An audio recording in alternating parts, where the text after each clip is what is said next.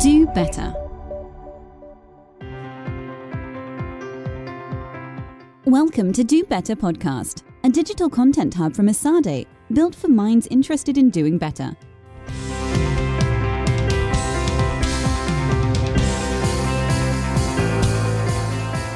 Welcome to this uh, podcast uh, by EsadeGeo. Um, it's my pleasure to be here with um, uh, Simone Tagliapietra, from uh, senior researcher from Bruegel uh, in Brussels. I am Angel Saz Carranza, director of EsadeGeo. So we're here to talk with uh, Simone about one of the most interesting phenomena or dynamics we have right now in Europe, which is the uh, combination of climate policy and industrial policy. Simone has written a lot about this. He's extremely active and probably one of the best people we can talk to uh, about these topics. So, Simone, thank you very much for visiting us here in EsadeGeo. Thank you. So, uh, perhaps uh, to kick off the uh, conversation, tell us a little bit about um, uh, how far we've come along in terms of climate policy. Well, I think that uh, the uh, Commission uh, under Ursula von der Leyen was uh, uh, successful in structuring a European Green Deal that put Europe on a trajectory to, to climate neutrality. The European Green Deal has set clear targets for uh, European decarbonization by 2030 and, of course, 2050. And at the same time, has uh, also rolled out uh, a wave of legislation to try to make sure that uh, uh, these targets are, uh, are met. On top of this, I think it's very important to consider that funding has also been provided, I would say, in a generous manner to the green transition. And this is uh, particularly the case in Next Generation EU, the recovery plan after the pandemic, which has seen green being the most important item in the spending allocation. So, all in all, what we have is a clear sense of direction, a legislation that has been implemented and really at a size that was never done before in this green space before, and uh, the funding to, to move in that direction. However, uh, I honestly think that what is missing in this architecture has been the industrial dimension, and in particular, uh, what we have uh, uh learned after the adoption of the uh, Inflation Reduction Act in the United States uh, is that we are quickly moving towards more uh, competition at the global level on clean technology because different countries want to reap the industrial benefits of the green transformation, starting, of course, with China, which is at the forefront in many of these technologies. The United States now want to catch up. There are others, Japan, South Korea, that are extremely active in this space. And uh, on this industrial front, uh, I think the European Green Deal has not been properly developed, and that's, I think, the key item for the next uh, uh for the next institutional cycle that will start after the European elections. Thank you. So uh, you've talked about uh, the next uh, challenge, as you were just mentioning, industrial policy, but it's in terms of a trilemma. No? So how? Uh, tell us more about this uh, tri- the new trilemma we're facing in this field. Yeah, I think we are facing a trilemma uh, that basically sees Europe in the need of achieving the green transition while at the same time ensuring its and possibly increasing its competitiveness and securing geopolitically uh, itself. So you have uh, uh, the green, the, the, competitiveness, and the uh, resilience, security angles that uh, uh, need to be met at the same time. And the question here is that there might be trade offs between the three elements and uh, uh, it is very difficult to uh, strike the right balancing act between between them. Let me give you one one example. Uh, which uh, uh, refers to also the core of this industrial discussion we're currently having. We have structured the European model around a certain idea of uh, comparative advantages, a certain idea of open trade, the idea that uh, it's fine if the Chinese uh, manufacture solar panels, we just import them uh, in a cheap uh, manner, while we will specialize on something else and we will trade. Now we are injecting uh, resilience into this uh, established model.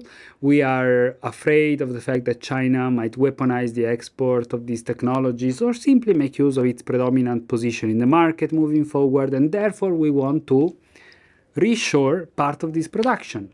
Now, the question is where do we strike the balancing act between economic efficiency and uh, resilience?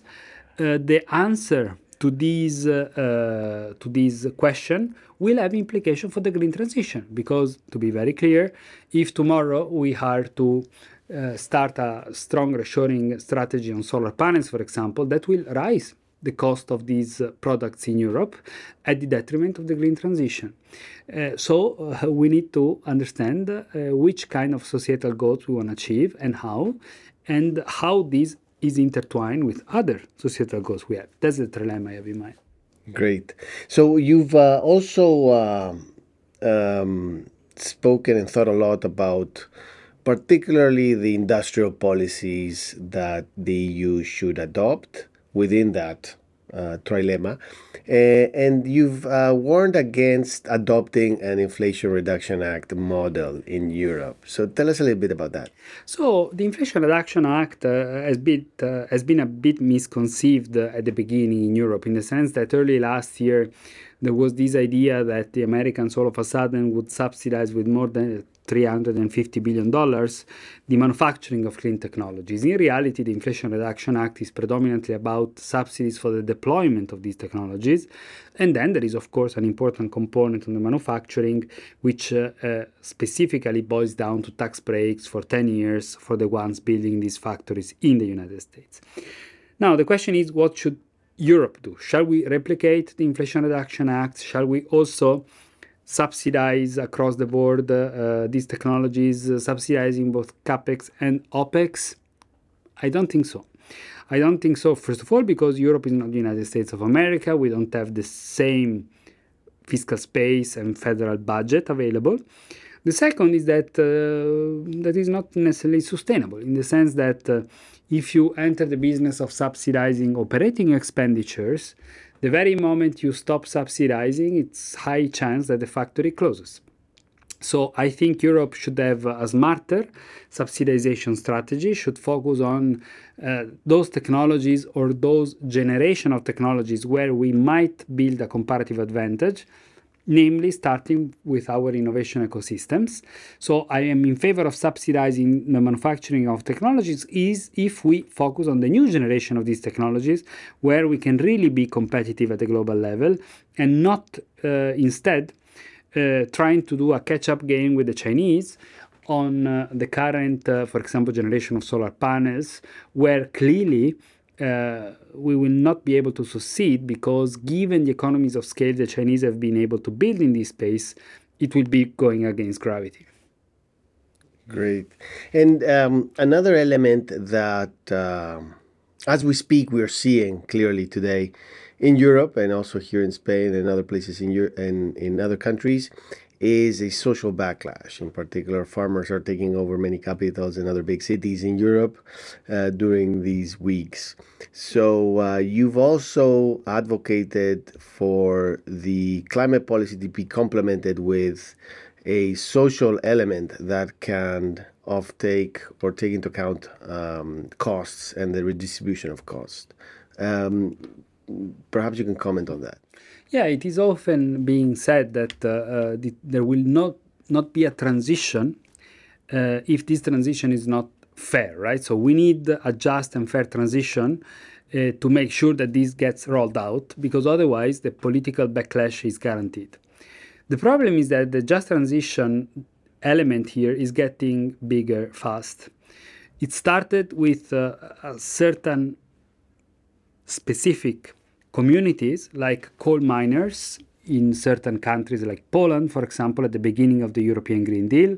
That's why the Commission set up a Just Transition Fund to tackle these regional specific issues. Uh, but now, as we can see with the farmers, uh, I mean, the, the issue is becoming way bigger, way more distributed across Europe, and therefore more challenging to manage. And in my view, this is only the start. It is only the start because if we look at what we need to do over the next five years in terms of uh, European decarbonization, we will need to accelerate massively the decarbonization rate of our buildings and our transport systems. This entails that climate policy will become more visible to people. We will start putting a price on carbon in these sectors, so we might have higher energy costs for families. So, either we had a, so, a strong social policy that offsets these implications for the most vulnerable and support the middle class in taking up green alternatives be, before going with the stick, or we might indeed have uh, social and political pushback for the transition. So I think this social political dimension is a bit the, the systemic risk looming for the transition, and that is necessarily uh, the second pillar, together with industrialization, that will need to be at the center of the next uh, European Commission agenda when it comes to this space. Great. And talking about this agenda, and to finalize our, our conversation, how what would you like to be to see on that agenda uh, for the next commission? So we need, uh, uh, for example, a green industrial strategy that does not take the shortcut. The shortcut meaning let's try to mimic the Americans in the short run and see what happens. That is not going to work. In order to have uh, a sustainable industrial sector in Europe and the uh, installation of new factories to produce electric vehicles, batteries, solar panels, wind turbines, etc. What we need to do is first of all to fix certain horizontal conditions that are necessary for investments. This is what in jargon is called the single market agenda. It's a boring agenda, I know, but it's an important agenda. It means developing a capital markets union. It means, therefore, allowing companies to find venture capitals, for example, in Europe at the same level you, they can find in the United States. Very important. It is about having an integrated electricity market at the European level to make sure we can lower the cost of electricity in Europe with more uh, interconnections and more efficient management of the system, while otherwise the energy price of Europe is going to be way higher than in the US, China, and other regions in the next years, and that's going to be a key uh, ingredient for companies to decide where to build the factories, for example. We need to invest more in innovation, but also more in the disruptive innovation that the Americans have been good at in the past, we a bit less. So there are certain framework conditions that need to be fixed, and then we need to go vertical with vertical meaning direct interventions to specific technology and specific support, meaning subsidies as well, but in a smart manner, which entails a granular understanding of the characteristics of each technology we want to support to understand in the supply chain what are the bottlenecks, the problems, what are the comparative, comparative advantages of Europe, and we build on that. Take the example of solar panels. How do we secure solar panels, well, we can make better use of the stockpiling we currently have in Europe, also to make this a bit more strategic. Uh, we have one year deployment equ- equivalent in Rotterdam in the containers of solar panels at this point. So I think it's important to understand this and to understand how this stockpiling can work also for security reasons better in the future. It's about uh, subsidizing those companies that in Europe want to produce innovative new generation of solar panels. It's about fostering the recycling of solar panels and the recycling industry. Very important. If we are able to recycle solar panels in the future in Europe, uh, that could be good for our jobs because we create a lot of jobs for the environmental footprint of these technologies and to retrieve the critical minerals and metals we otherwise need to import from again China. So we need to play smart here and that requires a granular understanding of each technology on top of the more horizontal actions we, in any case, need to do. Thank you. Thank you, uh, Simone. Let's hope that the new commission, uh, probably led by von der Leyen, uh, listens to you and takes up this agenda. And thank you very much for your time and your visit. Thank you very much. If you still want to learn more, remember you can register on our platform dobetter.esade.edu. That was all for today. Until next time, thank you. better.